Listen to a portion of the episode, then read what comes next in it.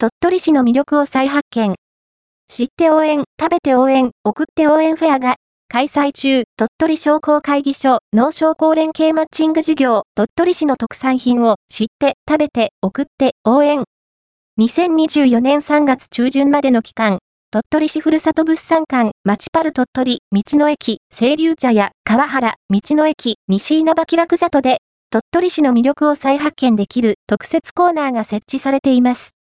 今が、旬の、いちごやけたか山椒が、福部らっきょう梨の商品など、鳥取の特産品をふんだんに活用した推し商品を各施設ブースを設けて販売中です。この機会に、鳥取の一品をぜひ購入してみてはどうでしょうか？実施期間2024年1月下旬から2024年3月中旬協力場所鳥取市ふるさと物産館、町パル鳥取道の駅、清流茶屋、川原道の駅、西稲葉気楽里鳥取の魅力発信、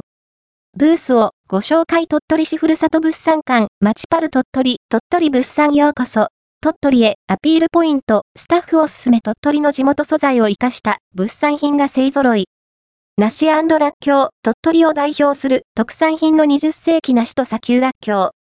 その素材を活かした商品として、20世紀梨と砂丘ラッキョウの旨味を凝縮したドレッシングとディップソースが一押しです。生姜、鳥取市は400年以上の歴史があるブランド生姜の産地です。その生姜を使った生姜せんべいなどのお菓子もバラエティ豊かです。蜂蜜、鳥取平野の南部、緑豊かな山あいに福田養蜂場はあります。鳥取の自然豊かな蜜源から生まれた希少な蜂蜜です。代々お米農家を営んできた福田家が、養蜂を始めてから100年以上。いろいろな果蜜のある鳥取の蜂蜜おすすめです。